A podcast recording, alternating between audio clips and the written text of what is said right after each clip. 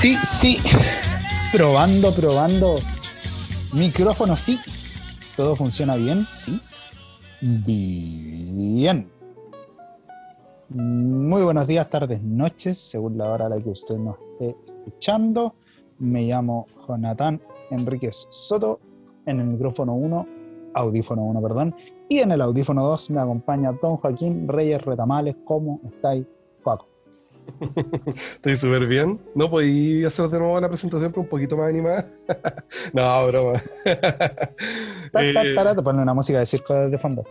Sí, no, bro. Eh, súper. Estamos súper empezando un nuevo mes. Por traté, de darle, traté de darle solemnidad, eso era, perdón. Oh, Dorime. Igual con, la, con esta, esta, intro nueva no va a tener nada de solemnidad. Po. En todo caso, no se me ocurrió, perdón. Bueno, nosotros estamos eh, grabando un día 30, la verdad, pero ya estamos comenzando el mes de septiembre y se darán cuenta por la musiquita. Me quedan dos días para que empiece septiembre y va a ser un septiembre bastante eh, distinto. Fome. va a ser bastante distinto a lo que estamos acostumbrados, pero bueno, bueno. Eh, bueno, en el audífono número 3, a nuestro querido amiguito, hermanito, Natito, lo presentamos en el día de hoy. ¿Cómo estás, Natito? Aplausos, fuegos artificiales, confeti, tronadores, todo. Pedazo, llegó la droga. Eh, aquí, aquí estoy bien. Eh, gracias, chicos, por preguntar. Los, no, los noto frescos, los noto dinámicos, así que me, me, imagino que saldrá un buen programa el día de hoy. Así que esperemos, esperemos, esperemos, Yo siempre me doy cuenta, no sé si es que ustedes se dan cuenta, que el, el Nato él siempre, siempre se sale de los carriles, pero él sigue siendo la voz sensata de nuestro grupo. Sí, no. por, No, sí por- está por- bien. por lo del funeral del narco y lo de la- del llevo de la droga, por eso. Ah, Bueno, no sé si todos sabrán, pues, pero generalmente cuando en las poblaciones llega la droga se tiran fuegos artificiales o balazos, eh, que es como costumbre narco. Así que por eso la referencia del nato. Sí, pues comenzando septiembre, comenzando un nuevo mes eh, y con, bueno, hartas cosas sucediendo. Pues seguimos en pandemia, seguimos con el coronavirus. Curioso lo que dijo el presidente hace poquito. ah, Le no sé. pedimos Es que no. Ay, como presidente de Chile le pido al coronavirus que nos deje tranquilos. Mira, yo dándole como. Yo dándole el beneficio de la duda, que es el que, que ese beneficio yo se lo doy a todo el mundo. eh, yo creo que trató de. Tal vez de hacer una especie como de dramatización. O crear una especie de narrativa metafórica. ¿ya? Pero yo creo que el tema es que ya nadie tiene el ánimo de escuchar ese tipo de narrativas. ¿cachai? Entonces. Eh, yo, como, yo, chao, yo lo que pensé es que él se había equivocado en su discurso. O sea, esa fue como la primera impresión que me dio. Como que se, se equivocó en su discurso y después trató de arreglarla. Así como con esa. Igual como, como una sátira, así como un chiste. Tratar como de arreglar el discurso así como que se pegó una rana y listo. Claro. sí. Ahora, yo creo que, mira, yo creo que en otro contexto esa narrativa hubiera funcionado, ¿cachai? Claro. Pero yo creo que como es él y como no es la primera vez que se manda frases de este tipo, es como que ya el nivel de tolerancia que se tiene ya ante los discursos del presidente ya es como, pucha, otra vez, ¿cachai? claro. O sea, lo hubiera dicho otra persona, hubiera sido como, ah, bueno, porque igual dependiendo de la simpatía igual que uno le tiene a cierta persona, uno puede como darle esas licencias. ¿cachai? Pero es como, en este punto ya es como, ya, chao. Sí, no, aparte igual complicado porque los ánimos del país han estado súper tensos últimamente. Eh, Pucha, todo lo que es el tema de los camioneros eh, y de la paralización, eh, las exigencias que ellos tienen, ha sido igual un tema que ha causado impacto. Curiosamente, no he visto tantas noticias de los camioneros como las que hubieron sobre Nano Calderón. Pero bueno, Ya. nosotros sabemos cómo funciona tanto la farándula como las noticias acá en nuestro país. Sí. Eh, Sí. Pero eh, los ánimos no están tranquilos, pues, o sea, venimos en un contexto de pandemia que ya lleva muchos meses. Eh, hay ciudades de Chile o sectores de Chile que han pasado mucho tiempo confinados y justo antes de eso veníamos de un estallido social el cual ya tenía los ánimos más o menos eh, complejos en la sociedad. eh, sea uno del bando político que sea. O sea, la cuestión estaba complicada para donde uno viera. Claro. Pero bueno, esa es la situación que estamos viviendo como, como país. pues. Bueno, ¿sabes? dentro de todo este contexto, igual le damos gracias a Dios porque nos ha permitido semanita a semanita llevarles a ustedes este programa. Está hecho con, con mucho cariño, afecto. Eh, bueno, está claro que eso en verdad al cliente final no le importa, porque el cliente final lo que hace es escuchar el producto y si le gusta bien y si no, eh, no lo escucha nomás, ¿ya? Pero eso no quita que, que- de que nosotros, como creadores de este contenido, eh, podamos ver cómo semana a semana gente escucha y, y de una u otra manera se siente bendecida a través de las cosas que podamos hablar. Y parte de ese éxito también se lo debemos a nuestro auspiciador. Redoble de tambores. ¿Dispara usted o disparo yo? Dispare usted. Palmas, palmas, palmas. Dele. Cuetazo, tronadores, de nuevo, toda la- todo el funeral narco. Las únicas, las exquisitas, las increíbles, las inigualables. Carilú Cookies. Las galletas más exquisitas de todo Valparaíso, me atrevo a decir que de todo Chile. Carilú Cookies acepta todo medio de pago, efectivo, débito, crédito, eh, rupia, créditos del Senado Galáctico, Bitcoin, acepta eh, no sé, ¿cuál es, ¿cuál es la moneda de transacción en el Minecraft? Esmeralda.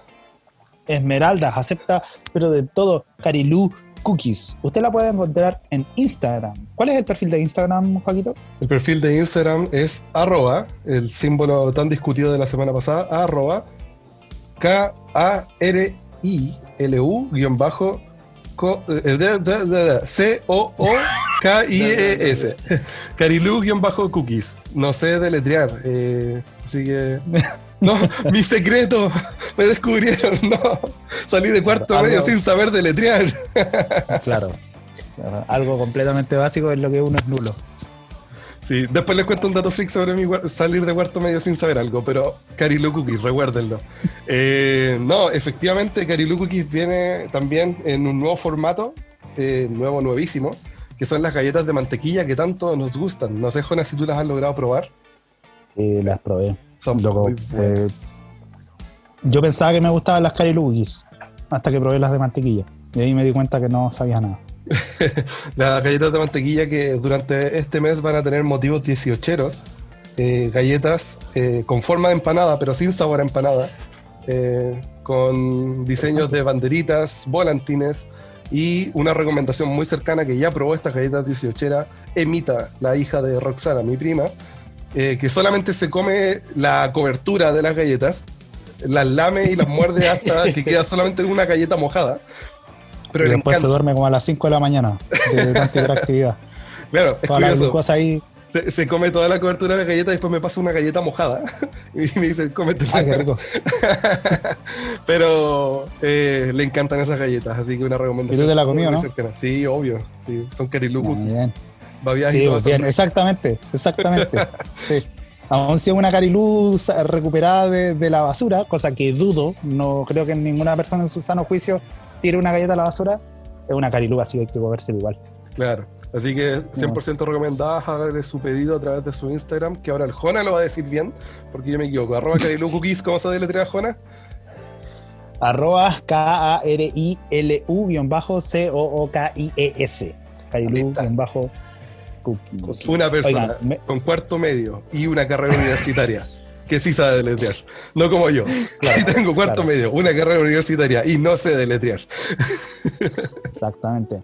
Métanse ahí al perfil porque los últimos diseños que ha estado haciendo han estado pero espectaculares. Eh, Delante vi de hecho uno de un perrito, creo. Eh, Un perro Beagle, muy hermoso. sí, sí, oye, increíble. Willy Wonka lo propuso, pero Carilú lo ejecutó. ¿Cachai? Eh, onda, ¿Tú viste el Charlie y la fábrica de chocolate? Cuando Es- Willy Wonka hacía como chicles con sabores de comida. sí. Oh, qué raro. Claro, ¿viste? Ahora la Karen hace galletas con forma de empanada, con forma de, de perrito, ya. Willy Wonka lo propuso, pero la Karen lo ejecutó. Sí. Igual imaginémonos una galleta con sabor a empanada. Sería raro. Pero con forma de empanada, bien. Perfecto. Así que, muchachos, vayan a hacer sus pedidos. Oye, sobre lo que estaba diciendo recién, Exactamente. Eh, es con la curiosidad. les cuento un dato freak. Yo salí de cuarto medio. Eh, no, no salí de cuarto medio. Estaba en cuarto medio y yo no sabía ponerle tilde a las palabras. ¿ya? Creo que lo nombré en un capítulo, estoy casi seguro que lo dije. Yo no sabía ponerle tilde a las palabras. Una cuestión así como súper básica. Que debería saber, no sabía hacerlo. No me cabe duda, debo decirlo. Pero, pero aprendí, ojo, aprendí. No, no, no, no es tan viejo Ah, para aprender trucos nuevos. Perro perro viejo, como el dicho. Eh, El dicho creo que es que a perro viejo no le puedes enseñar nuevos trucos. Ah, sí. Y- Creo que la o sea, variante era con el árbol, que árbol viejo no se endereza, una cosa así, no me acuerdo. Esos dichos que usaban los boomers. Ah, Ahora, ahora nosotros no usamos solamente memes para, para expresarnos. Bueno, y hablando de memes, eh, ¿qué cosas Ah. curiosas han pasado en la semana que ustedes se hayan dado cuenta? O que hayan visto. Antes de pasar con los memes, yo quiero salir que yo quiero salir. Yo quiero decir que salí de cuarto medio eh, sin saber la diferencia entre los yatos y los diptongos. Hasta el día de hoy no entiendo la diferencia. A mí es como eh, igual palabra es esto, ¿qué es lo que es? ¿Yato o diptongo? Y yo como que pucha, ya eh, tiro una moneda nomás, así como ah, ya, Ya. ya, lo que salga. pero, pero eso es menos importante que saber poner tilde. Tilde, claro. Creo, Ah, creo ah. yo. Puedo estar equivocado, pero. Pero no vaya a postular algún trabajo así y te van a decir, bueno, pero necesitamos que en esta empresa usted sepa usar yatos y diptongos. Eventualmente también va a usar Claro. diptongos. Así que, eh, ¿usted tiene dominio de esto? Tú no Claro. tenés que poner en el currículum así como maestría en Excel, Word, eh, AutoCAD eh, y yatos y Claro. diptongos. ex- Excluyente. Eso, eso- Claro. eso sale ahí en el. en el- Ahí, ahí me van a- cuando me renueven contrato, y mire, sabe usted ha hecho una muy buena labor, la empresa la verdad es que se ha beneficiado harto de sus servicios, pero no sabe la diferencia entre yato y diptongo, así que, pucha, váyase no más, pues no nos sirve. Claro, despedido por no saber usar un yato y un diptongo. Exactamente. No, ya sabe que usted es el único cirujano de la zona, pero como, como no sea saber los yatos y los diptongos, pues terrible gil, váyase. Claro. Y Estoy trabajando así como en un pueblo donde el nombre del pueblo tiene hiatos y diptongo, entonces tenéis que saber usarlo. claro, exactamente. Ya, pues. Entonces, oh, cosas curiosas que han pasado en la semana. Eh, sí, pues, apruebo. Oh, lo- di esa cuestión, di esa cuestión una vez más y voy a votar rechazo, lo prometo. Lo ¿Qué- prometo. de, de- Este de- como- de dónde viene ese meme? Jona, quizás que sepas algo, nos quieras ilustrar. O quieras tirarte ahí una, una mentirita, Ya. un chamullo. Ya, hablando de chamullos, el otro día caché que había un estudio que decía que los hombres mentían ocho veces más que las mujeres. ¿ya? Pero Qué el machista tema tu es, comentario, Jona, qué machista. es un estudio, es un estudio. Ah, ok. Ya. El tema es que el tipo de mentira es muy diferente entre ambos géneros. ¿cachai? Eh, por ejemplo, si yo te dijera acá como, oh sí, yo, yo nunca, a mí nunca me han pegado en una pelea así en la calle, eso es un chamullo, ¿ya? Pero no es una mentira elaborada, ¿te fijáis? Entonces, como que el hombre miente ocho veces más que la mujer, pero en promedio, pero el tema es que el tipo de mentiras que hace el hombre son, es más de, de chamullos y de alardes, mientras que el tipo de mentira que hace la mujer es como una mentira más como más rebuscada y más, más inteligente. ¿ya? Así como tratar de ocultar que defraudó al fisco de una manera y no se mintiendo. Elaboradamente. Claro, Nosotros claro, no. una cosa. Claro. Así Pucha, como- o sea, Como, no, oigan, eh, ¿por qué hay un, hay un montón de, de caca en el patio? Ah, fue el perro. Y fuiste tú. claro. Pucha, pero es que. no, Ay, yo el trataba- yo- ejemplo burdo de- Ejemplo absurdo. Ya. Ahora, volviendo a, la, volviendo a la cuestión del Cibo Pro, bueno, como, como si, usted durante este tiempo ha estado viviendo bajo una roca o si usted que escucha desde otro país, bueno, de un tiempo, en un tiempo más y producto de las movilizaciones de octubre, eh, se va a votar en fondo la, la chance de poder eh, a- a hacer un nuevo proceso en el que se redacte una nueva Carta Magna para el país.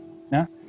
Este proceso obviamente ha estado plagado pero de argumentos a favor y en contra, muchos de ellos bastante falaces para ambos bandos, ¿ya? como que la era del Internet, curiosamente, y contrario a todo lo que creían las personas hace unos 30 años atrás, como que de hecho no ha aportado a esclarecer más los hechos, sino que en verdad como que le ha añadido más, más una cortina de humo a la verdad. ¿ya? Pero eh, el tema es que de, esta, como, de estos resultados de las movilizaciones, el- se tiene que aprobar o rechazar el hacer una nueva carta magna. Entonces, de inmediato, eh, no, ambos, ambos eh, dos sectores muy distintos, los que están a favor de hacer una nueva carta magna versus los que están en contra de hacer una nueva constitución, empezaron sus campañas. Y los que están en contra, bueno, mm, bastante como obvio, decía yo rechazo, ¿ya? Y, y eso era todo, rechazo, rechazo, rechazo, rechazo. Mientras que los del apruebo, no sé por qué, eh, empezaron a, a promocionar o a darle auge a esta opción con la frase sí, po, apruebo, como si fuera algo así como obvio, obvio que sí, obvio que voy a aprobar. ¿ya? Claro. Frase que al principio se escuchaba eh, lúdica, eh, como bien tal vez coloquial, cercana. Mm, es- querías decir algo. Es breve y No, no, no, no, no, me estaba, estaba riendo. Ah, ya. Eh, El Nato iba a decir recuerdo, sí, viene, pero- viene recuerdo feo a mi mente, entonces.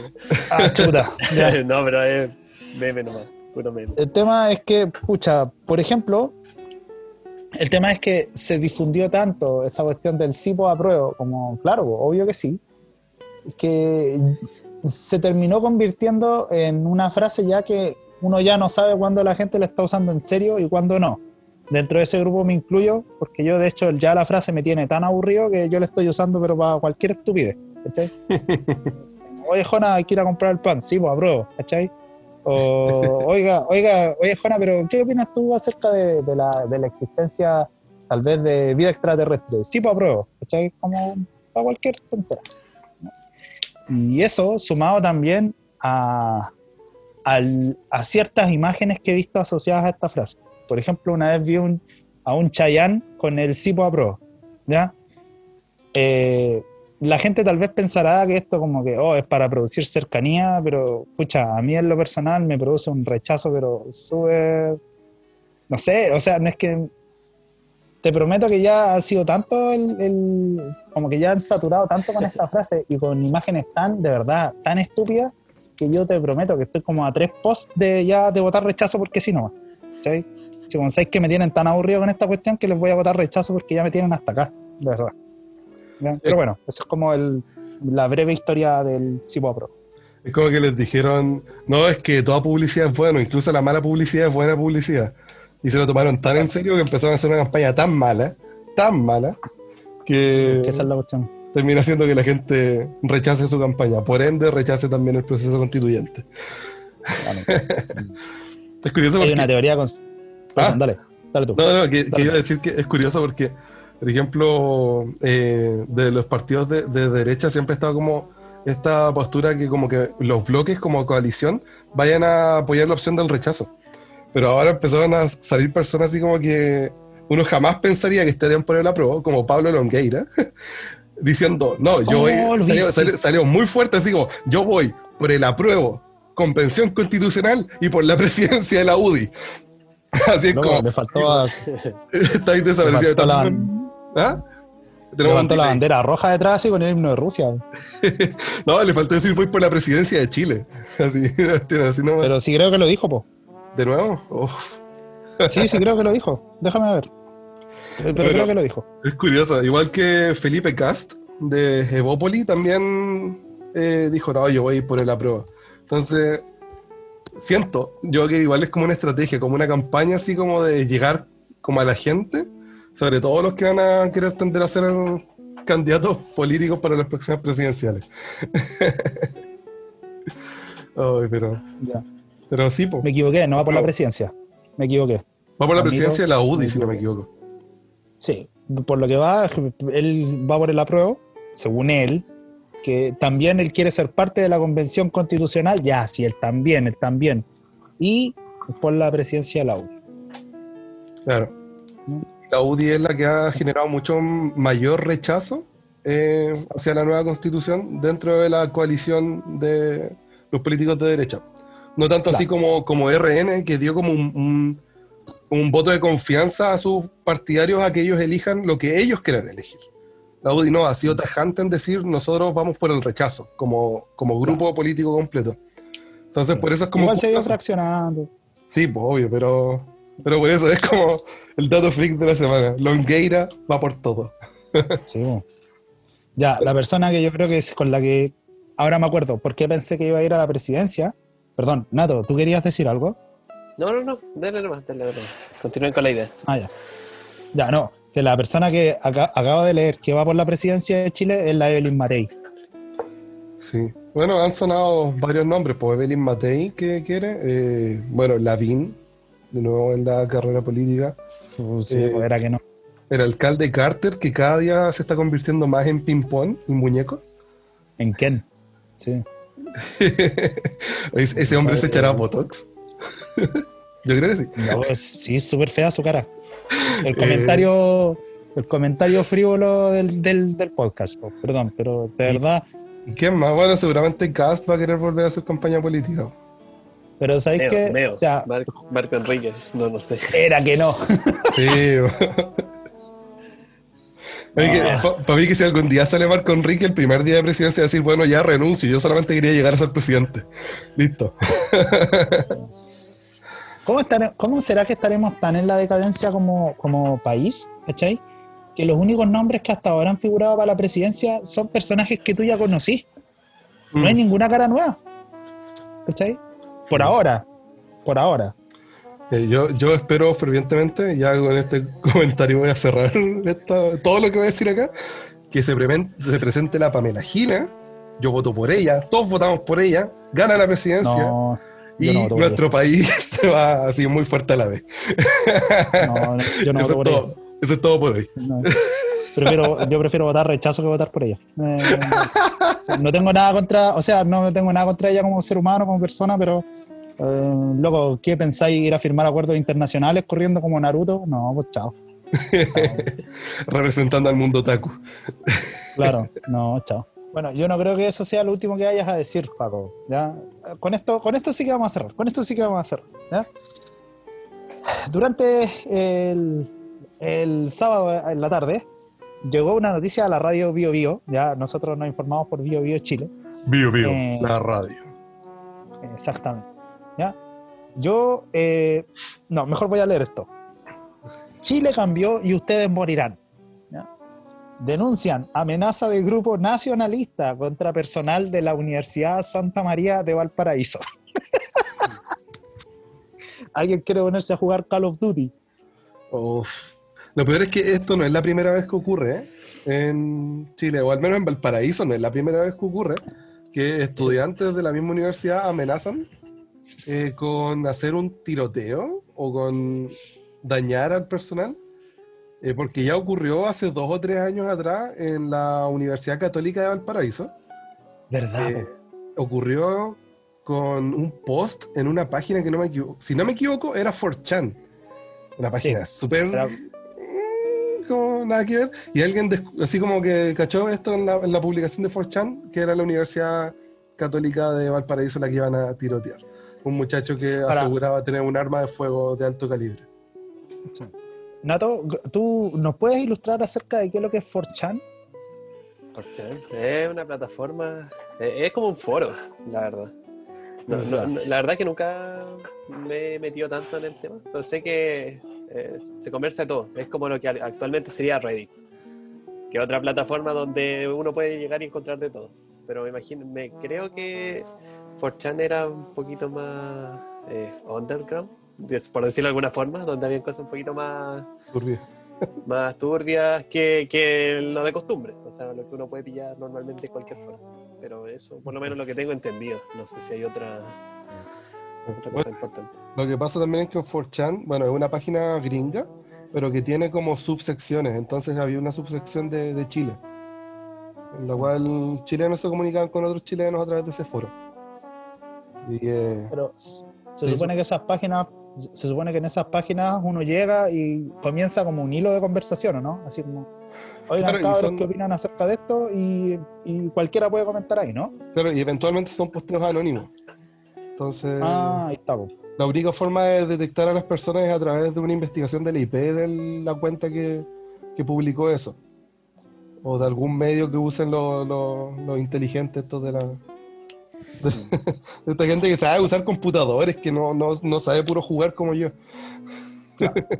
Bueno, dice, miembros de la comunidad educativa de la Santa María denunciaron ante la PDI haber recibido amenazas de muerte por parte de un grupo que se hace llamar nacionalista, incluido un ex alumno.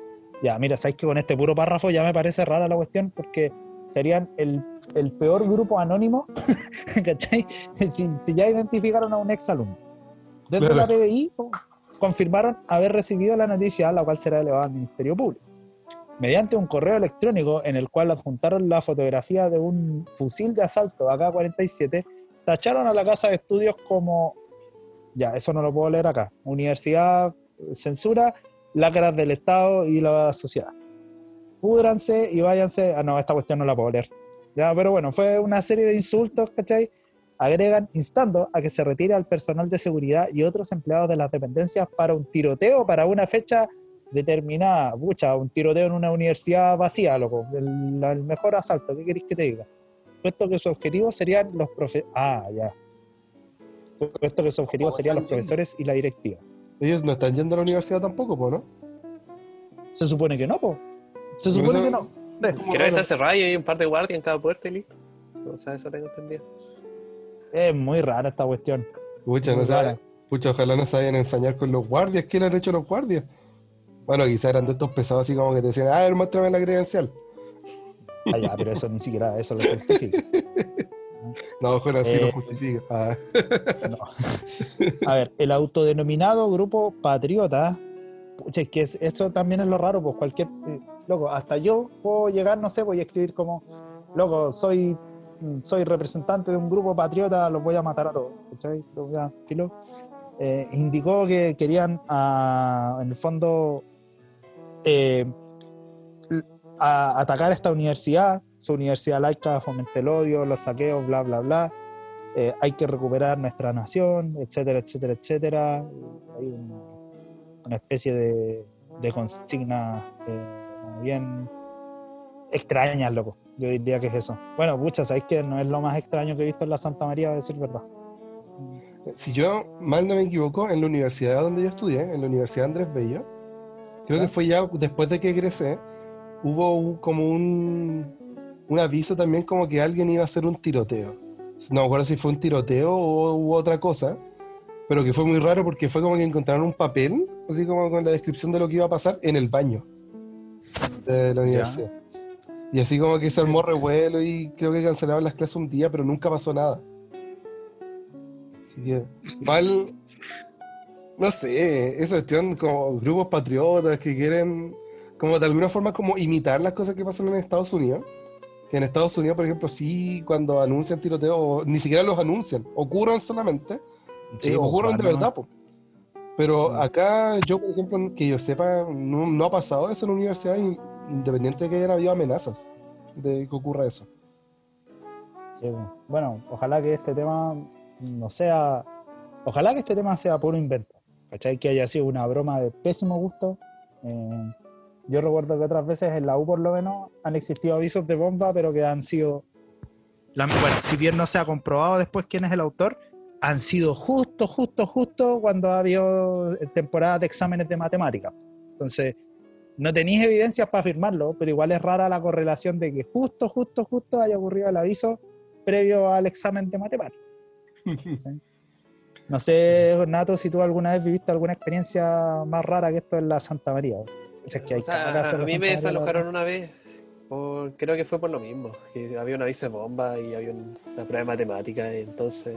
Pero esa es la única vez que recuerdo como que algo así, por lo menos en la universidad. Que en otros lados creo que es bastante común también.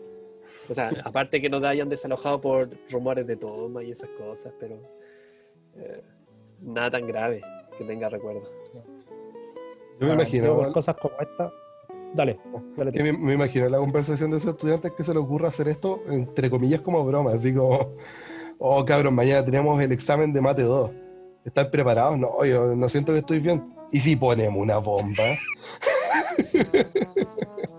Pero es que no, No, necesitáis eh, ponerla, podés dar el aviso nomás. Eso, así como, oye, hay un artefacto explosivo y lo vamos a hacer detonar en tal horario. Listo.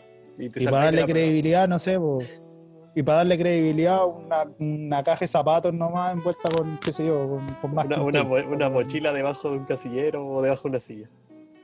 Claro, ¿cachai? No estamos dando la idea por si acaso, pero como... Yo, yo- Bueno. yo ten- yo tengo un dato freak, pero que eso ya sería como también ahora para concluir de verdad. Ya, Una vez, cuando, una vez cuando viajé por el GBU al Cono Sur, fuimos con dos amigos de Santiago al aeropuerto. Nos fuimos juntos en el, en el vuelo.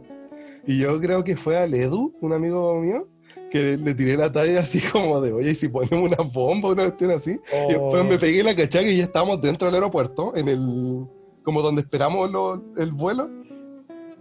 Y me pegué la cachaca que si alguien me hubiera escuchado hubiera quedado la patada. Sí. De- no, de hecho, esa, esa talla en el aeropuerto, loco, eh, ahí sí que no te la aguantan. Ahí sí que no es No. como, ya, chao, váyase, no puede volar. Ya, pero si era broma, me da lo mismo, no puede volar.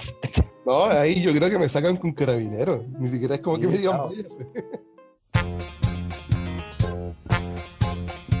En el capítulo anterior de Una lumbrera, el apóstol Pedro estaba hablando a una congregación de hermanos que han recibido la fe, diferente a la que habían tenido sus padres en la antigüedad. Esta fe está fundada en Cristo, siendo Él el Cordero sin mancha que ha sido entregado en sacrificio por nosotros. Diferente a los corderos que ofrecían sus ancestros en la antigüedad, que debían presentarlos periódicamente para estar en paz con Dios. Sin embargo, el Cordero de Dios que quita el pecado del mundo fue sacrificado una vez y para siempre. Así Él ha purificado la conciencia de los creyentes para la buena fe y para que la esperanza sea puesta en Dios. De esta manera, hemos sido renacidos no por medio de semilla corruptible, sino de una semilla incorruptible, que es la palabra de Dios. Dios la plasmó en la mente, en el corazón de los creyentes y vive para siempre. Termina el pasaje hablando de una poesía. Toda carne es como hierba y toda la gloria del hombre como flor de la hierba.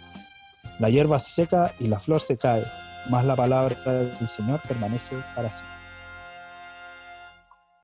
En el capítulo de hoy abordaremos desde los versículos 1 al 8 del capítulo 2.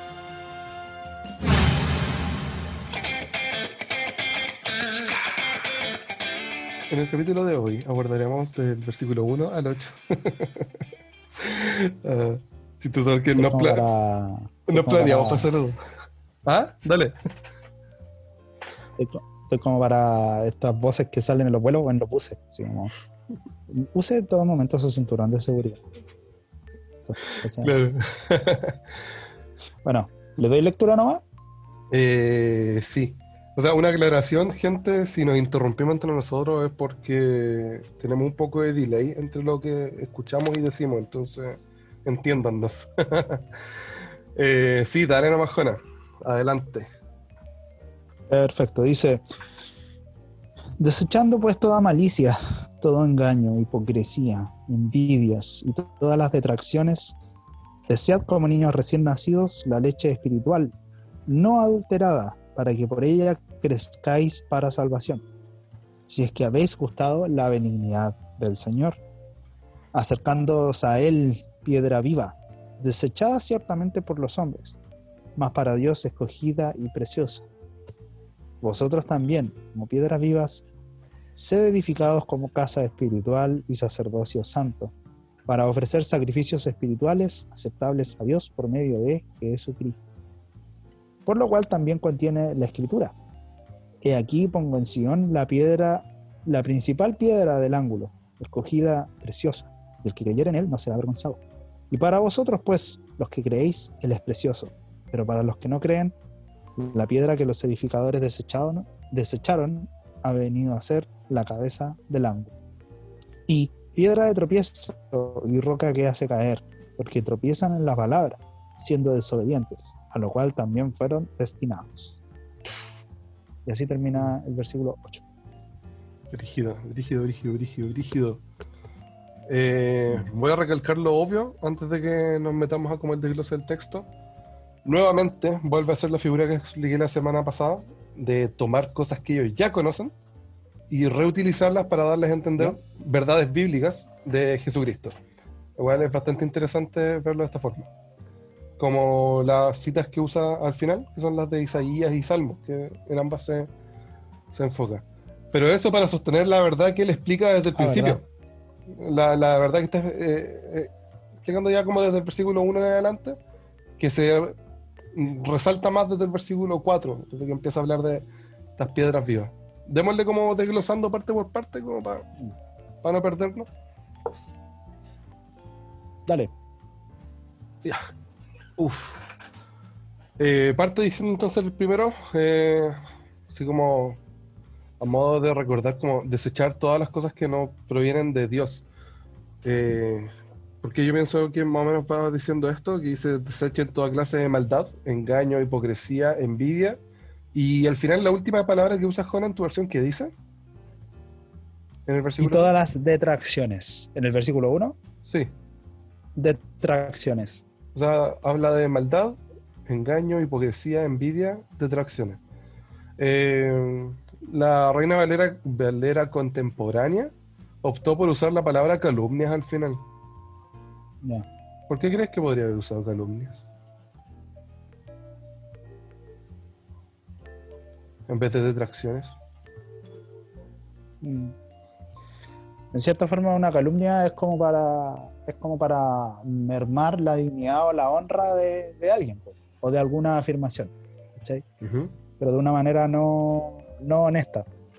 No es lo mismo como no es lo mismo como acusar a la honra de alguien con, con bases, con fundamentos, a hacerlo pucha porque sí. O, o- o- o con la mera intención de, de destruir nomás. Yo creo que tal vez esa puede ser la diferencia entre, o esas pueden ser tal vez las similitudes entre calumnia y detracción. De todos Eh, o modos, sea, a mí se me ocurre algo igual, es que detracción me da la impresión que es como hacer algo o decir algo y echarse para atrás, ¿cachai? Y que en cierta forma igual es como una, bueno, una calumnia, una mentira, pero es, es la intención, mm, a eso voy. mm, De hecho, claro, pues es una. O sea, se la definen como acusación falsa. Como Claro. para causar daño. Claro, ahí lo dice el neto. Una mentira que, que tiene una intención de generar daño a una persona. Eh, me llama la atención que cuando nosotros terminamos el capítulo 1, terminamos con esta idea de que las cosas son perecederas. Las cosas se acaban, eh, tienen un fin, tienen una vida útil, eh, pero que las cosas que son de Dios, su palabra, eh, permanece para siempre. En esta alusión que hacía a Isaías, en este como eh, cántico, este como salmo que hace, eh, diciendo que las cosas de, de Dios permanecen para siempre. Y en los primeros tres versículos encontramos como una cierta continuación de la idea anterior, antes de entrar a una idea nueva. bueno. Y que acá usa dos ejemplos más, o sea, no, un ejemplo más, perdón, que es el de la leche espiritual no adulterada. No sé si qué le llama la atención de esto. Creo que tomando entonces el sentido de, de cómo terminó el capítulo la semana pasada, precisamente hablaba de la necesidad de crecer por la palabra, pero cómo esta palabra era auténtica. Entonces, el llamado acá de Pedro al, al desechar toda malicia, engaño, hipocresía, es también a la necesidad de hacerles ver que existen otros discursos, existen otras, eh, existen otras palabras y que tienen la intención derechamente de, de menoscabar el mensaje original. Eh, y tal vez de ahí llamado a desear como niños la leche espiritual no adulterada. ¿sí? No. Es, de, es de ustedes que están creciendo en la fe, la responsabilidad en el fondo de, de, de darse cuenta de, de qué se están alimentando. Eh, y también de ahí tal vez el llamado a desechar precisamente todos estos discursos que tenían que ver con, con, con calumnia o con una predicación de la fe de una manera como malintencionada, como, eh, alterando en cierta forma como el mensaje que fue dado originalmente por Jesús a, los a, los a sus seguidores. O sea, creo yo que por ahí puede, puede ir. Mira, a mí me llama la atención que use el ejemplo de la, bueno, de los recién nacidos primero y de la leche espiritual no adulterada.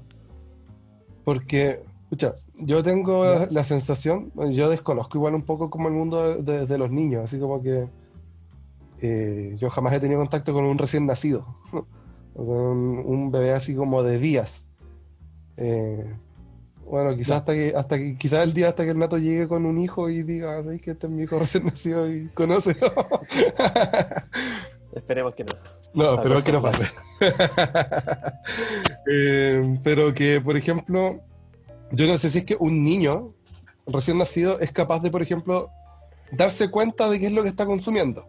O sea, cuando la madre le da leche, si es que él puede reconocer o no si esta leche está bien o está mal. Si es que, por ejemplo, él tendrá algún sistema para rechazar una leche que él, por ejemplo, considere, en este caso, adulterada. O lo otro que me hacía pensar es como pensando en yo como si fuera el recién nacido, de quién es el que tiene que probar si esta leche es adulterada o no. Es el padre, en este caso, mi padre, mi madre. Que tendría que darse cuenta de si es que existe o no algo en esto que él me está haciendo consumir. Mm. Entonces siento que yo como recién nacido no soy capaz de darme cuenta de el, en este caso lo voy a, llevar a contexto, así como lo que está mal, lo que está adulterado. Pero sí el padre me puede ofrecer algo que no está adulterado, algo que él sabe que está bien, que es correcto para mí. Claro. yo pienso como que quizás mm. también tiene que ver como con eso. Voy a estar equivocado. Y puede llegar alguien así como que tenga estudios sobre lactancia y me diga, no, es que el niño puede eh, de esta forma. Y me haría incluso más sentido, de hecho, pero. Eh, mm. eso, no sé. Bueno, de hecho, de hecho, al respecto, y bueno, ahora que lo mencionas, me acordé. Eh, mi hermana, bueno, mi hermana es madre primeriza, así que como que ha vivido todo el proceso de, de, la maternidad y de darle pecho a su hija, mi sobrina. Oh. Eh, y ella me contaba que eh, por más simple que parezca, eh, los bebés no necesitan aprender a tomar leche. instintivamente el bebé sabe, sabe dónde está el pecho de la mamá, instintivamente el bebé sabe lo que tiene que hacer. Entonces, durante este proceso como de aprendizaje de mi hermana, ella me contaba que eh, igual es extraño el hecho de que ella como adulto, pensante, ella tenga que aprender cómo amamantar, pero que la bebé, eh, hay algo ahí dentro de su, de sus genes o dentro de su sistema nervioso el Señor puso, que, que, el bebé sabe lo que tiene que hacer. El bebé no necesita que le digan cómo amamantar, no necesita que le digan cómo, cómo, cómo eh, beber la leche, cómo sacar la leche del pecho. El bebé sabe, simplemente lo sabe. Mm. Eh, entonces, eh, yo creo que tal vez, bueno, si van a escuchar una más primeriza, nos ayudaría mucho también eh, a, qué pasa también cuando el bebé reconoce algo que no le gusta. y en ese sentido, por ejemplo, yo me he fijado que los, durante este tiempo también mi hermana le ha empezado a dar de comer algunas cosas molidas así a, la, a, a mi sobrina y cuando algo no le gusta, lo rechaza. Como que lo empieza a escupir, ¿cachai? O, mm. simplemente como que no lo, no lo, no lo digiere. Incluso cuando no tiene ganas de tomar leche o no tiene ganas de tomar pecho, empieza a hacer unos berrinches, pero. ¡Oh! Te encargo esos berrinches. ¿sí? Entonces yo creo que hay algo, hay algo en los niños recién nacidos que primero saben cómo tomar leche, segundo eh, tal vez recién están empezando en el caminar, en, la existencia misma, pero hay algo instintivo que les ayuda a reconocer cuando algo no está bien y a escupirlo, ¿sí? y que de hecho los lleva a, querer probar algo mejor. Creo que ahí está el versículo 3 que dice, si es que habéis gustado la benignidad del Señor. Claro. Porque yo creo que un bebé que ha probado leche buena, eh, cuando prueba leche mala es como, de más que hace el berrinche. Pero un Claro. bebé que siempre ha tomado leche mala, mm, pucha, tal, tal vez no, no, no logra identificar cuando está tomando leche buena de verdad. Claro. Así que madres primerizas, ayúdennos, auxilio. Ayuda, nos estamos hundiendo. Claro, entonces, eh, hasta el versículo 3 más o menos como continúa con la idea del, del capítulo anterior, de, de alguna forma eh, entender, así Mm. como qué, cuál es la vida que Dios quiere que llevemos a través de eh, cómo nosotros entendemos a Dios, cómo nosotros, eh, como de alguna forma, logramos comprender de que lo que Él nos otorga está bien, está correcto, está sano incluso, en el caso, por ejemplo, de, de la, de la leche, y nos ayuda a crecer, que esa es la idea que plantea en el versículo 2, porque conocemos, como dice el 3, la bondad esta del Señor, que ha sido probada. Y continúa después el versículo 4, recalcando esta idea nuevamente de acercarse a Él. ¿Cómo dice en tu versión el, el 4? En la Reina Valera 1960. El versículo entero Eh, dale nomás. dice, acercándoos a él, piedra viva, desechada ciertamente por los hombres, mas para Dios escogida y preciosa. Nos, nos damos cuenta que a Pedro le gusta hablar como en lenguaje eh, literario.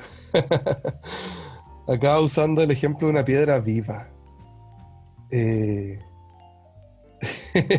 una piedra viva. ¿Qué es una piedra viva?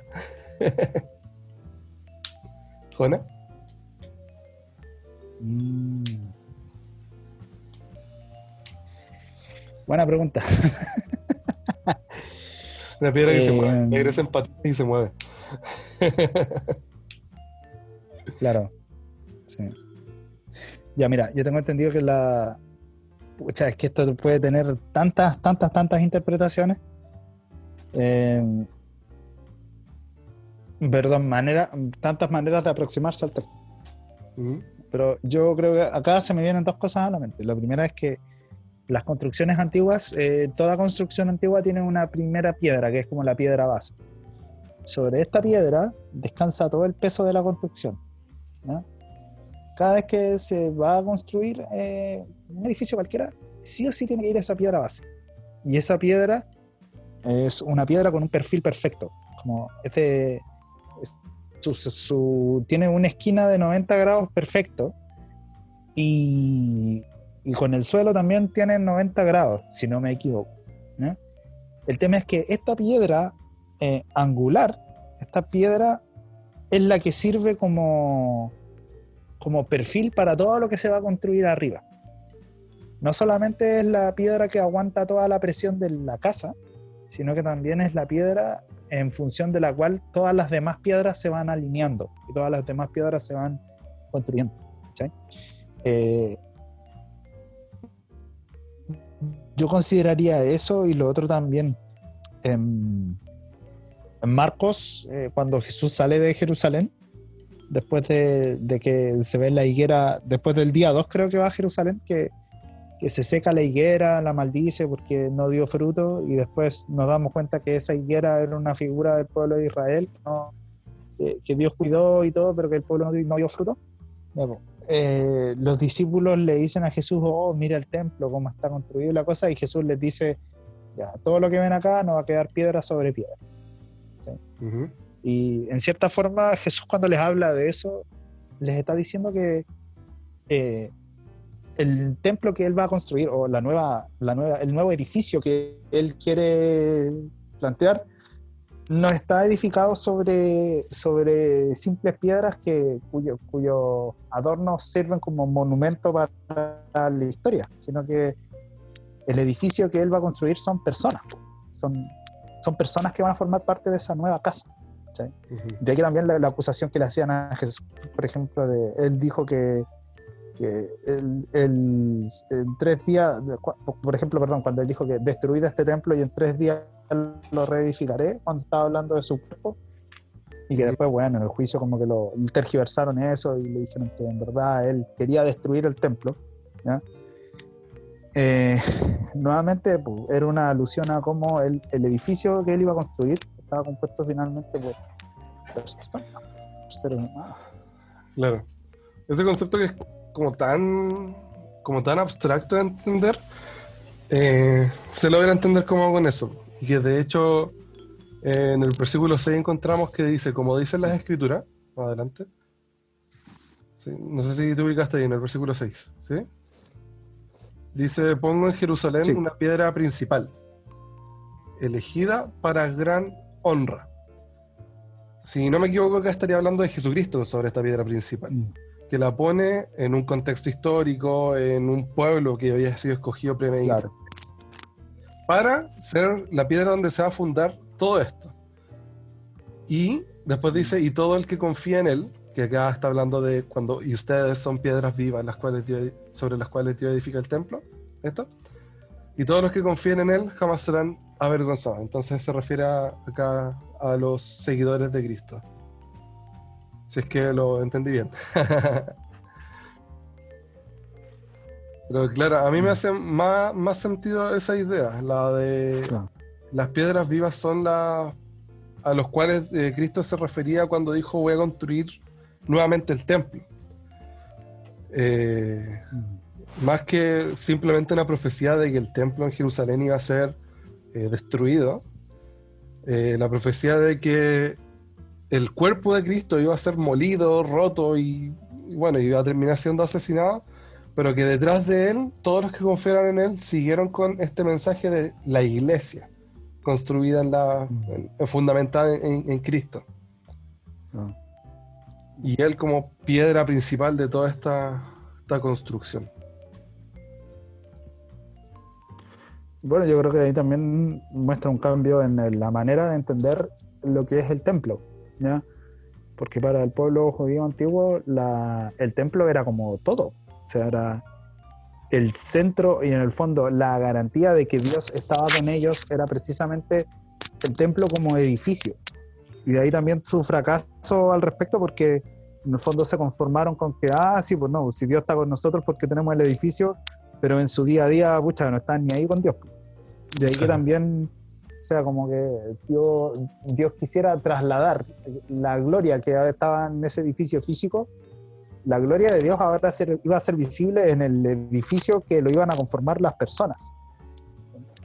Un poco como, como esta idea como de Thor Ragnarok, cuando eh, Odín le dice a Thor como que Asgard no era el, el reino en sí, Asgard era su gente. Asgard Eran los ciudadanos. era Asgard. ¿Sí? Se te Bueno, escuchó medio robótico esa claro. parte. Thor le copió a la Biblia en ese sentido. Eh, Se te escuchó como medio robótico, así como delay. Pero claro, lo que dice el Jona es eso, de cuando se dice que Asgard eran los ciudadanos, no el terreno. Acá es lo mismo, o sea... Que Jona tenés como un poquito de delay. Ya, ahora sí. un poquito mejor. Voy a leer el 7.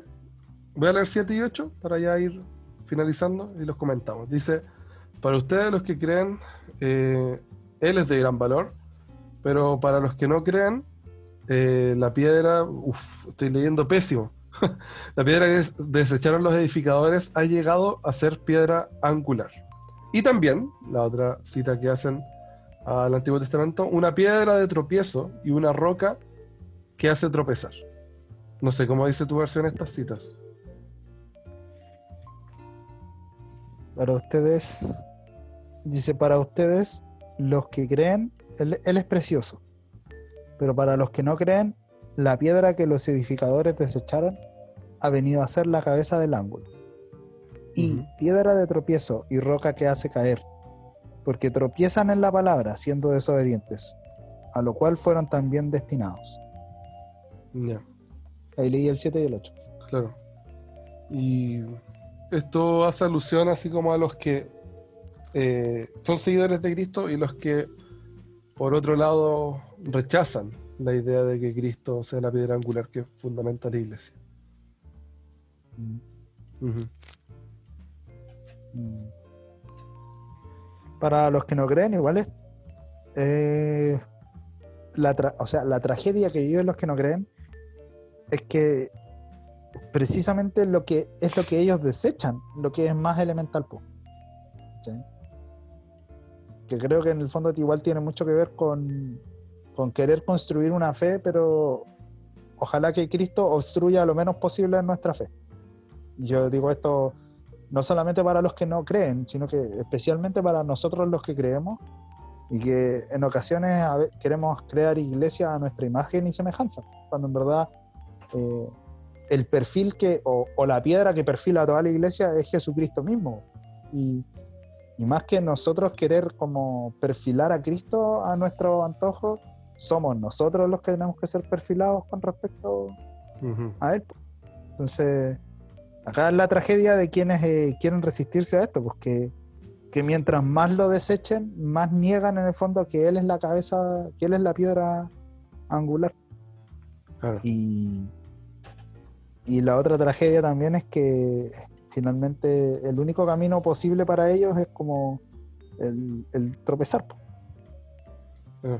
Igual esta parte final, de alguna forma, como que me da a entender algo que quizás no es lo que se entiende siempre. Dice, porque al ser desobedientes ellos tropiezan en la palabra, para lo cual estaban ya destinados. Pareciera ser que aquí Claro. nos está diciendo, así como si nosotros quisiéramos como interpretar, comillas, mal la Biblia, decir así como, no, pero entonces el Señor ya tiene destinado a quiénes son los que van a tropezar. Yo entiendo al menos de esto, por lo que leímos antes, es que si no se dan cuenta de la verdadera realidad de las cosas, es inminente que tropiecen. Claro. No que están destinados, así como fueron destinados desde el vientre de su madre, a tropezar, ¿cachai? Sino de que si ellos no conocen la verdad, no aceptan la verdad de Cristo, es obvio que van a tropezar. Es inminente que esto va a ocurrir. No sé si se entiende a lo que me refiero. Sí, yo al menos lo comprendo. Creo que creo que igual eso es en cierta forma a través de este versículo el Señor nos está diciendo como dense cuenta que no hay otro camino posible. O sea, Claro. si ustedes de verdad pretenden que se puede hacer una vida sin sin, sin la piedra angular, eh, loco, su destino, su destino sí o sí va a ser fracaso permanente.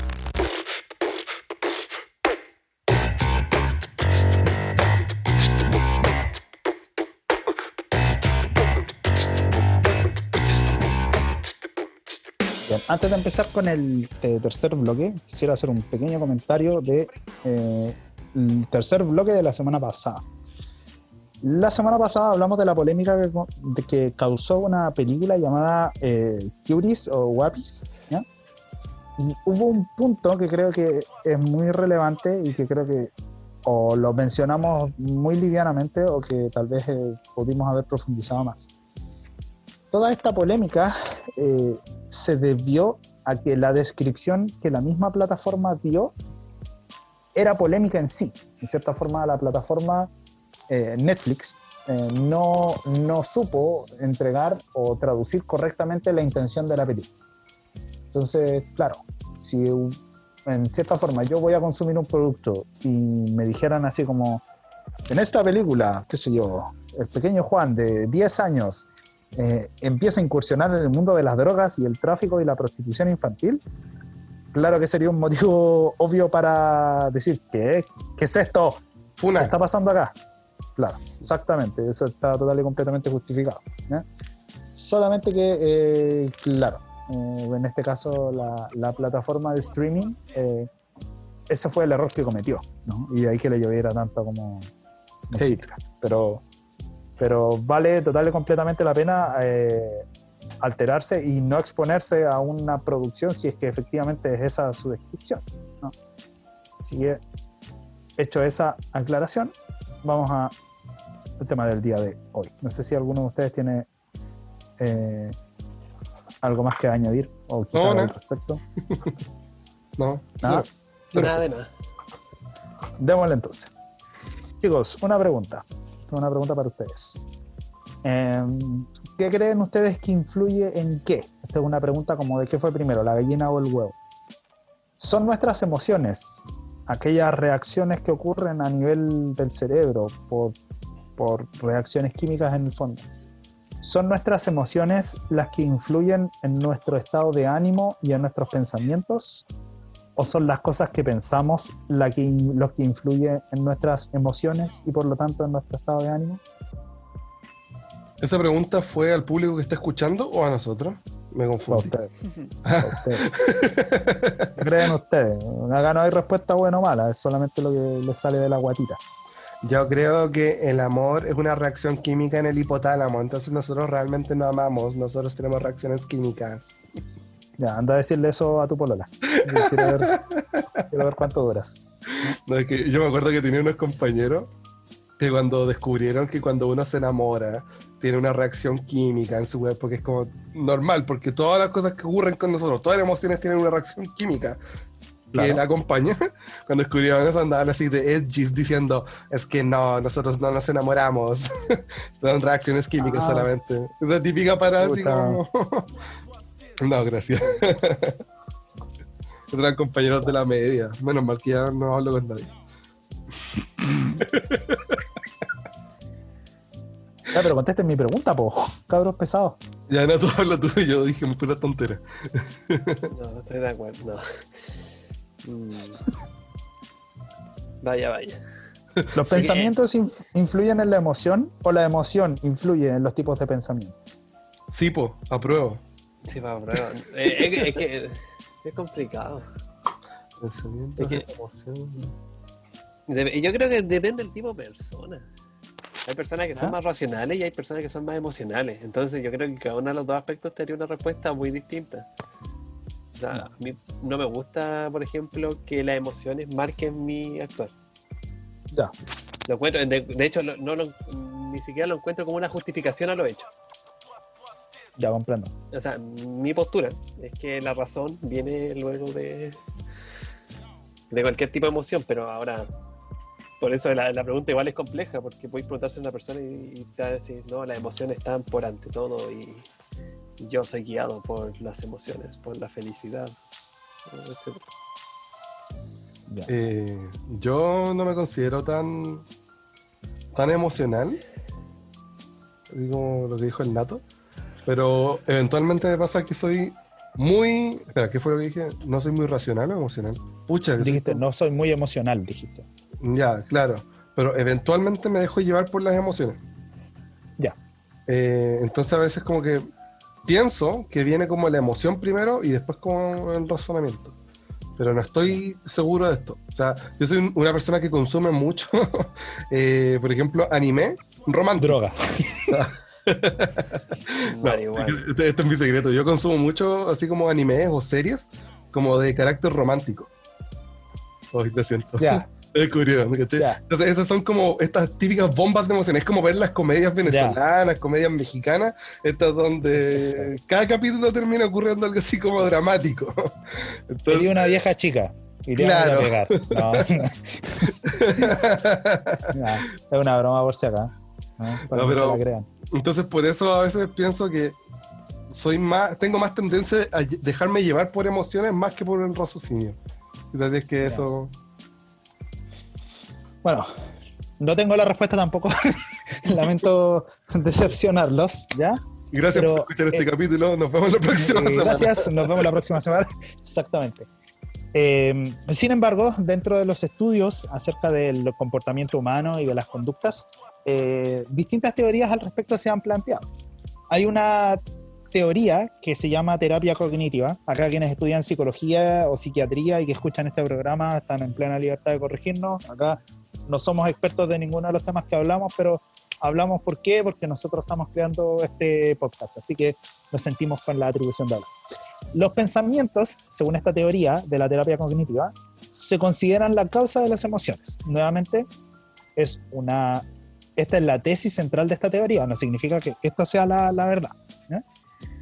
Entonces, lo que hacen estos profesionales a través de la terapia cognitiva es, primero, estudiar qué pensamientos nos hacen sufrir o determinan un cierto estado de ánimo y en segundo lugar, ayudan a los pacientes a identificar si es que esos pensamientos son irracionales.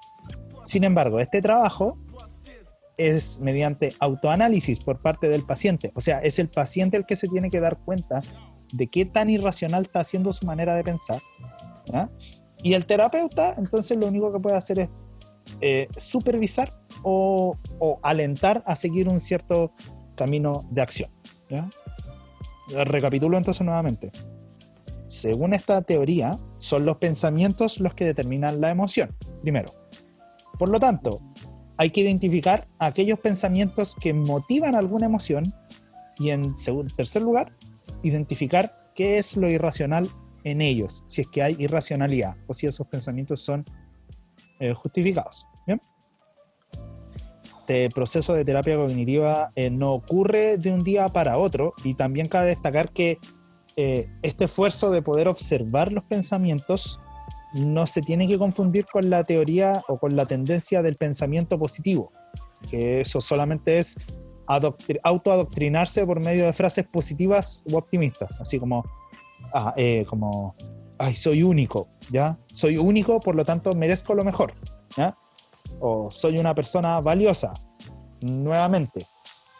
¿Puede ser racional esos pensamientos? Sí, esas tesis pueden ser racionales, pero eh, hay que, la idea a través de esta como teoría o a, través de esta terapia es identificar si es que de verdad nuestra manera de pensar eh, tiene fundamentos válidos como para sentirnos como nos sentimos.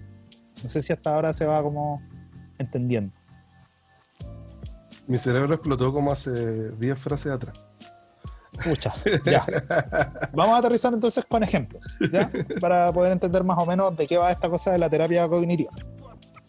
Miren, a menudo nosotros pensamos que, por si acaso esto yo lo estoy leyendo desde un manual de estudio para un curso de cuidado pastoral del seminario eh, teológico no, el seminario internacional teológico bautista de Buenos Aires, ¿ya? A menudo nuestra impresión es que nosotros estamos tristes porque una circunstancia externa determinó que estuviéramos tristes. Entonces, algo nos ocurrió, entonces nosotros nos sentimos alegres o algo nos ocurrió, entonces nos sentimos tristes. Sin embargo, eh, los, que estudian esta teoría observan que eh, si estudiamos nuestras reacciones vamos a descubrir que nuestros pensamientos en verdad tienen un papel mediador importante entre lo que pasa y cómo nosotros enfrentamos lo que nos pasa. ¿ya? Por decirlo de algún modo, tanto Pedro como Judas traicionaron al Señor, pero los dos se enfrentaron la realidad de una manera distinta. Eso es como muy importante. Bueno, hay que considerar también que había una realidad espiritual en Pedro y una realidad espiritual en Judas. Eso es como otra cosa aparte. ¿Bien? Ahora, los fundadores de la terapia cognitiva, señor Aaron Beck y Albert Ellis, observaron que a menudo nuestros pensamientos, lejos de ser fieles a la realidad, hacen que tengamos una imagen distorsionada de la realidad. ¿A qué me refiero con esto? Los acontecimientos pasan entonces nosotros interpretamos estos acontecimientos de una manera y en efecto nos sentimos condicionados por ese acontecimiento externo. ¿Qué significa esto en términos prácticos? Que en ocasiones podemos estar sintiéndonos tristes por cosas que en verdad no están sucediendo. O por cosas que nosotros creemos que están sucediendo, pero que en verdad no están sucediendo. Ahora voy a ir con el ejemplo. Ahora voy a ir con el ejemplo. Estos autores entonces observaron durante su práctica clínica que los sesgos suelen repetirse, así que los agruparon en cosas que hoy se conocen como distorsiones cognitivas. Algunas de las principales son las siguientes. El pensamiento dicotómico o polarizado. Este es un tipo de sesgo, que consiste en clasificar las cosas en términos extremos u opuestos. Entonces, o es todo o es nada o es blanco o es negro, es bueno o malo, sin tener en cuenta que tal vez existen escenarios intermedios. Ah, ¿Se te ocurre a ti algún ejemplo respecto de esta como visión distorsionada del mundo? Voy a poner un ejemplo que quizás no, no sé, no estoy seguro si es que será, tú me corriges. Mm, A ver, dale. Eh, mi mamá tiene una manía con ordenar las cosas, pero especialmente se nota cuando nosotros vamos a su pieza a ver tele y dejamos desordenados los cojines. El cojín, si está fuera de la posición que ella lo dejó, o sea, por ejemplo, dejamos un solo cojín movido, está todo desordenado. Eh, pero si estaban en la posición donde estaban, no, está todo en orden.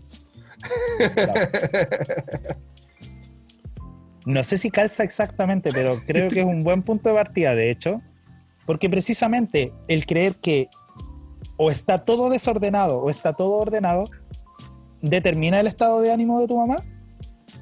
Eh, eventualmente.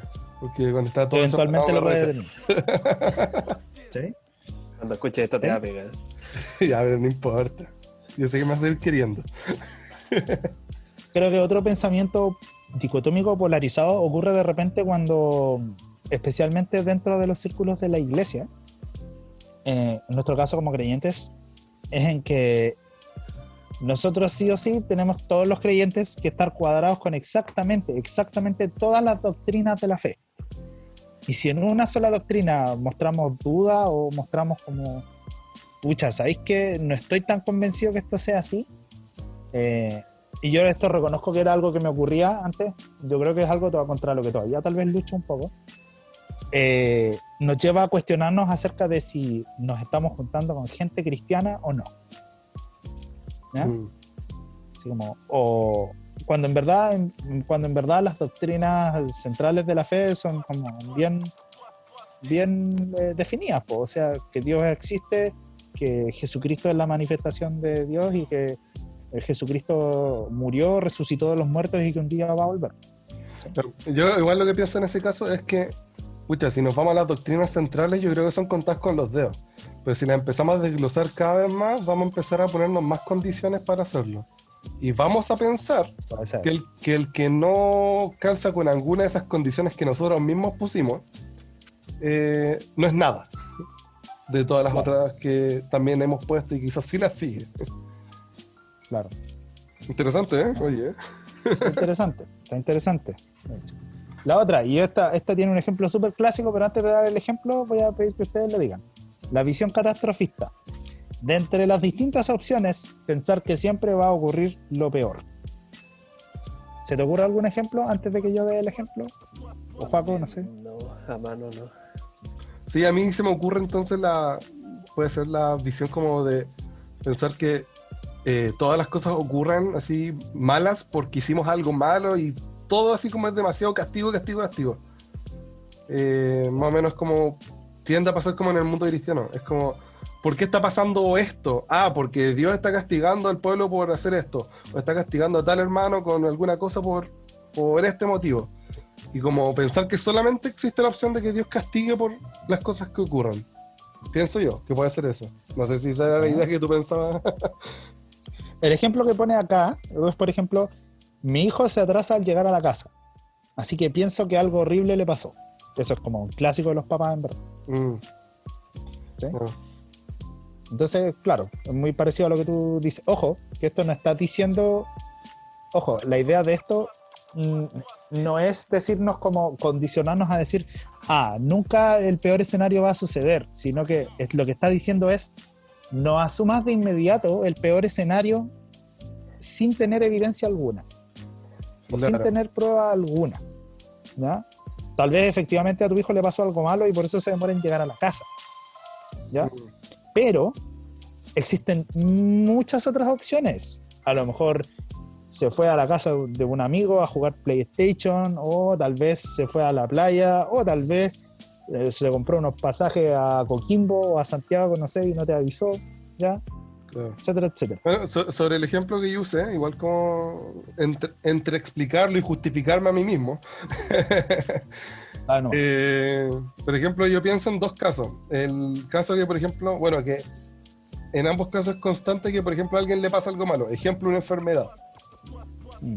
podemos llegar a pensarlo como que no, es que Dios está castigando a esta persona por esta enfermedad. Y nuestra única opción en nuestra mente va a ser que ocurre esto por esta otra cosa. Pero a veces no pensamos quizás ver, o sea, nos cerramos tanto esa idea que no vemos el otro lado. Que por ejemplo yo pongo el ejemplo de Job, que Job sin la necesidad de tener que pasar por un sufrimiento igual lo tuvo que pasar. Y no era una condicionante de su pecado, sino que era una condicionante de que Dios quería poner a prueba cierta condición de la vida de Job. De hecho.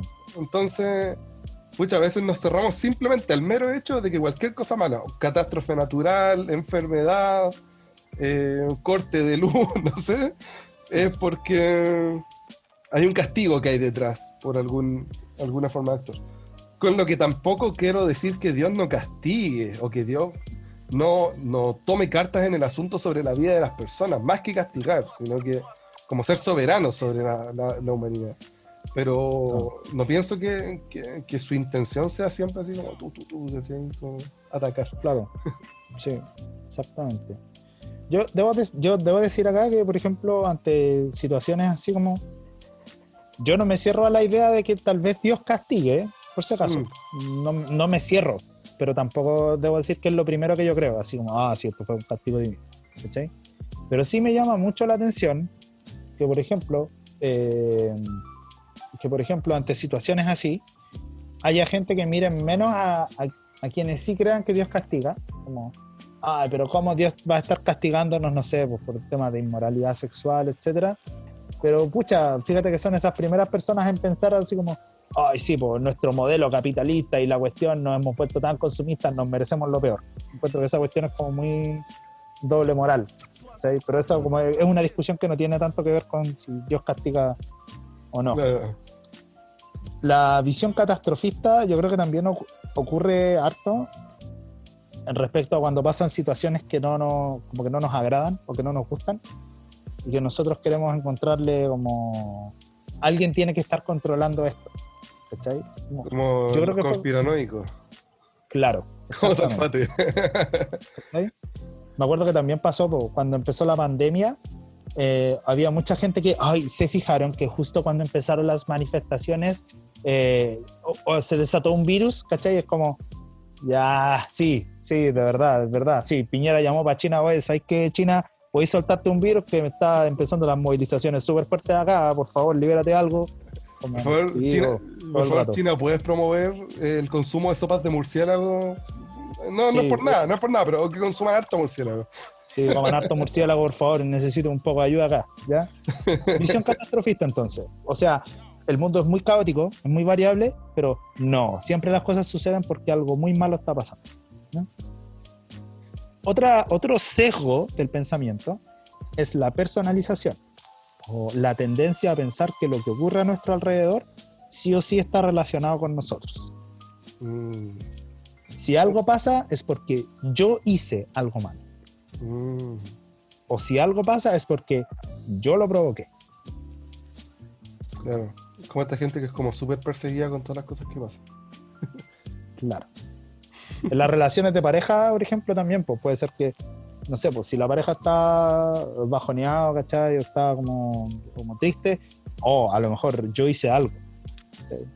A lo mejor yo a lo mejor, a lo mejor yo le, no sé, yo dije algo que lo ofendió, a lo mejor yo dije algo que a lo mejor le pasó, le, le pasó a llevar, y a lo mejor, escucha, simplemente está cansado nomás, o está cansado.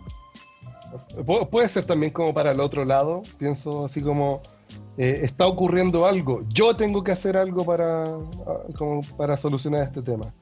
Eh, tal vez yo, yo tengo que ser el actor principal en tal cosa.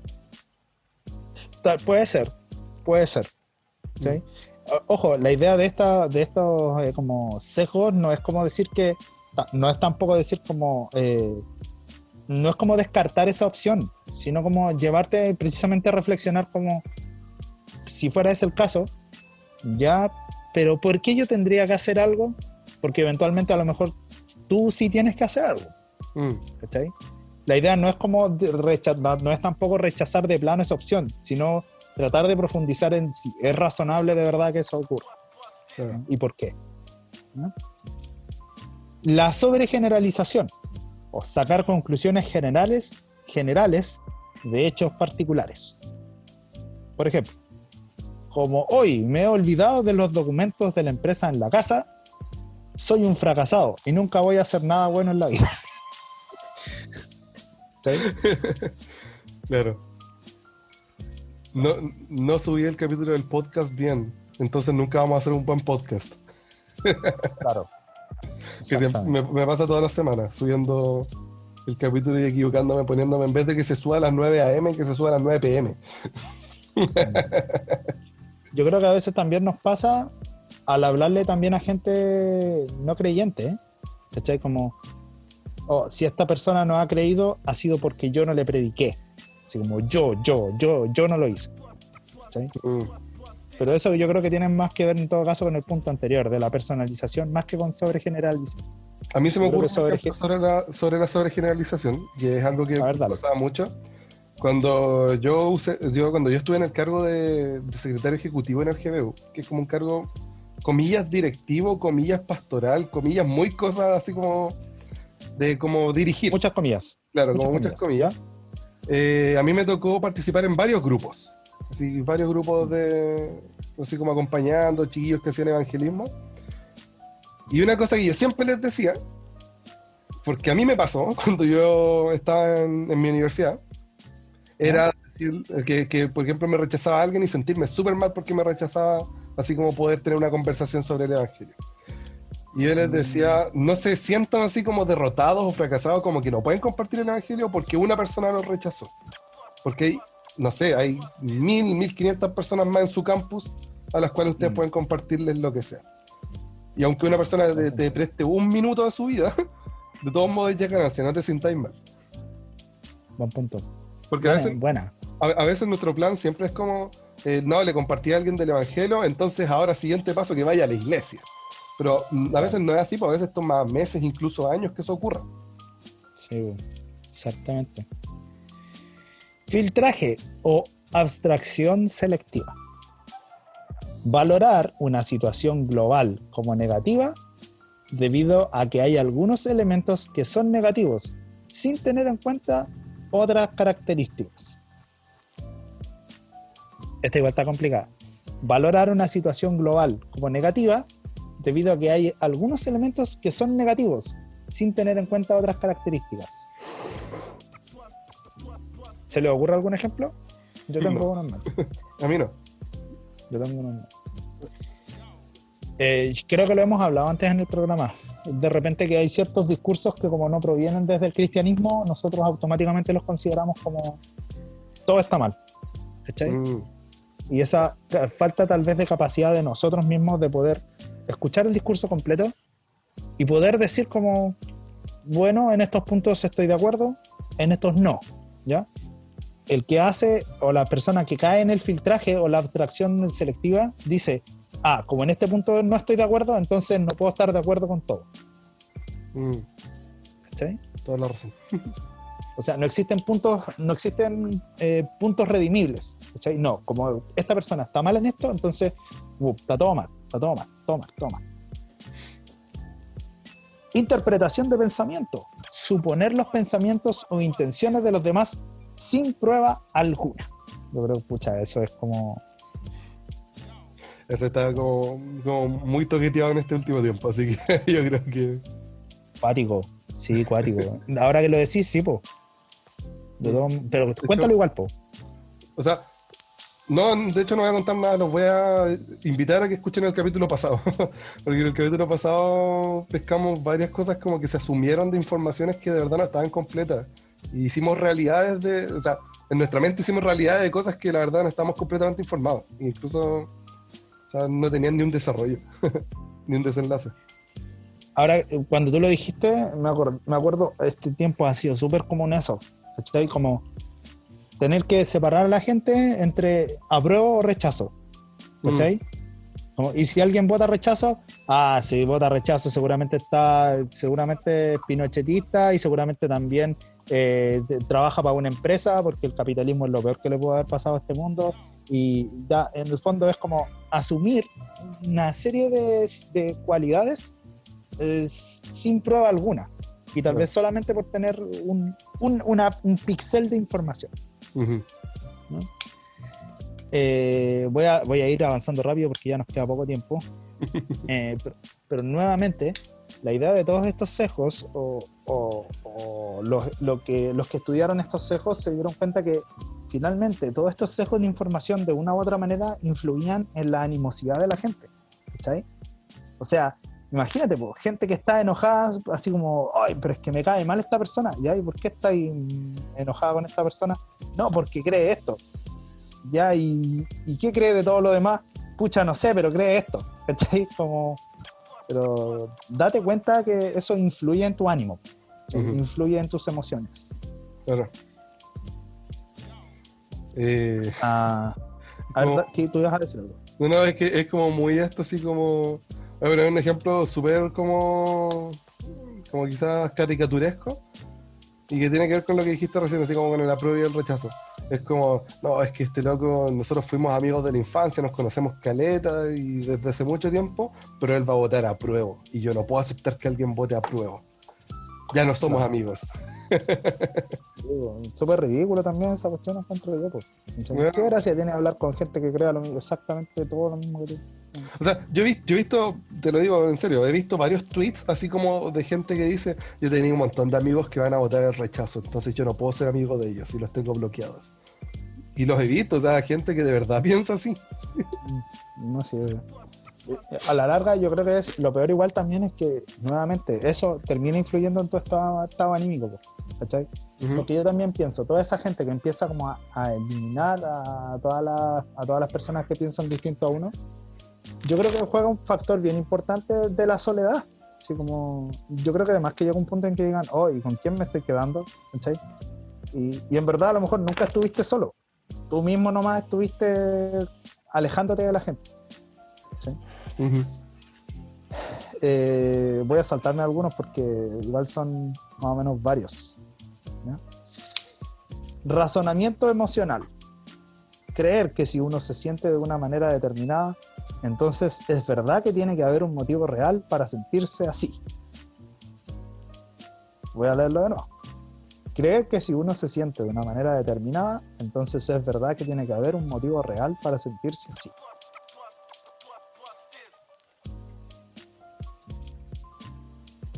¿Se les ocurre alguna. ¿Se les ocurre alguna. Algún ejemplo? Antes de leer el ejemplo acá, que está bien. Está bien Bueno. interesante. Mejor leer el ejemplo porque mi cerebro está dejando de funcionar y me está dando hambre. Ah, ya, perfecto. Dice: si siento tantos celos, será porque hay razones para tener sospechas. ¿No? Ujú. Como, loco, créeme que hay gente así. Así como, hoy, ¿por qué estás triste? No, es que tengo celos de esta persona. Ya, y, pero, pero ¿te ha dado alguna prueba, evidencia concreta? No, pero si me siento así debe ser por algo. Como, Eso es. Este, ¿Cómo se llama este, este chiste? Así como meme de. Ay, ¿por qué estás enojada? No, es que tú besaste a mi mejor amiga en mi sueño. Claro, eh, una cosa así. ¿Cachai? Ojo, eh, que ahí nuevamente los pensamientos, el pensamiento del sueño fue el que influyó en la emoción. ¿Cachai? Claro. Em, sesgo confirmatorio. Y con este ya cerramos. Sesgo confirmatorio. Atender únicamente a aquella información que confirme mis ideas preconcebidas sobre la realidad. Y acá dan un ejemplo, pero yo voy a cerrar con un ejemplo más sabroso todavía. Cacha, el loco terrible pasaba. Dice, atender nuevamente, atender únicamente a aquella información que confirme mis ideas preconcebidas sobre la realidad. Voy a dar un ejemplo acá. Acá yo nuevamente los dejo como a su libre arbitrio. Pero no sé si, no sé si, eh, bueno, no sé si ustedes se han fijado que cada vez que se da un ejemplo acerca del comunismo, de como de lo malo que es el comunismo, y bueno, y en verdad como que igual yo me siento mal por ellos, considerando que tienen un sistema que nunca jamás va a funcionar en el mundo. Eh, eh, eh, pero no, no sé si se han fijado que siempre que se habla como que se quieren dar evidencias contra el comunismo, se menciona a China. ¿Ya? Ya. Nuevamente, atender únicamente a hay información que confirme mis ideas preconcebidas sobre la realidad. El otro día yo estaba escuchando un programa bien interesante, se llama Entre los Archivos, es un podcast, de hecho. Bien interesante, el tipo que hace el podcast eh, habla acerca de política. De Buffy. Me gusta, sí, el archivista Barros. Archivista Barros. Me gusta, me gusta demasiado ese podcast. El compadre te logra dar, te hace una revisión, un repaso, pero histórico impresionante, ¿ya? Y lo mejor de todo es que en ningún momento te dice así como, oh, estos son los buenos, estos son los malos. El tipo te presenta la historia. ¿no? Pero hubo algo interesante que, que, él mencionó, que es que si bien nosotros, eh, obviamente, cada vez que vemos las cualidades negativas de China, inmediatamente las asociamos al comunismo, ¿cachai? La verdad es que China, antes de que, llegara, de que se implantara el modelo comunista como tal, China ya tenía esas mismas actitudes. Porque en China la filosofía de vida o la filosofía más generalizada en la población es precisamente el confucianismo, una corriente de pensamiento que tiene mucho que ver con las estructuras de poder, con la obediencia incondicional, con incluso con el, con el morir por honor o el, o el incluso el matar con tal de mantener el status quo. En la búsqueda de atender únicamente a aquello que confirme nuestras ideas preconcebidas de la realidad, tal vez nosotros podemos llegar a tomar solamente ejemplos, hechos específicos, sin considerar que hay un relato más grande o hay un contexto más grande. En el caso de China en particular, no es solamente el hecho de que tengan un modelo eh, comunista, que de comunista no tiene nada, porque en verdad son más bien como una economía bien liberal, sino que tiene mucho que ver el hecho de que tengan una filosofía que es casi milenaria. Yo diría que es tanto o más antigua incluso que la cultura de Medio Oriente. ¿ya? Y en ese modelo de filosófico, en ese modelo de pensamiento, eh, los chinos llegó a un punto en que dijeron, vamos a instalar un nuevo modelo económico y vamos a instalar cualquier modelo en verdad. El que sea, que instalemos, la idea es que funcione. Y si funciona, vamos a seguir adelante con él. ¿no? Y en esa búsqueda, en el fondo, de un nuevo modelo económico, se quedaron con el modelo, vamos a decir, socialista o modelo comunista. ¿ya? Pero el hecho de que China tenga esas situaciones o tenga esa información que confirme eh, ciertos aspectos de mi realidad, es precisamente un sesgo que me puede llevar, a afirmar como, ah, ven, sí, po, en China pasan todas estas atrocidades que pasan, como de, de, matar gente que quiere denunciar cosas, o de ocultamiento de información, etcétera, o de, o de incluso de restricciones a la información súper fuertes que ocurren en China. Ah, sí, pues, todas esas cosas pasan porque son una sociedad comunista. Eso sería un sesgo de información. No sé si se, no sé si se comprende cuando en realidad sí. lo que pasa en China es mucho más denso y tiene una profundidad incluso más histórica. Uh -huh. Buen ejemplo. Lamentablemente no les di respuestas, les di solamente más, más información. Bueno, sí, de hecho, esto termina como la frase que termina en todos los videos de Dross. Así como eh, para que tengan algo, eh, especialmente esta noche, así como que para que piensen en algo, especialmente esta noche, antes de ir a dormir. Así que, por todo lo que dijo el Jona, ustedes van a estar después en la noche así pensando, Dios mío, con, con los cejos. Los cejos. los cejos, claro.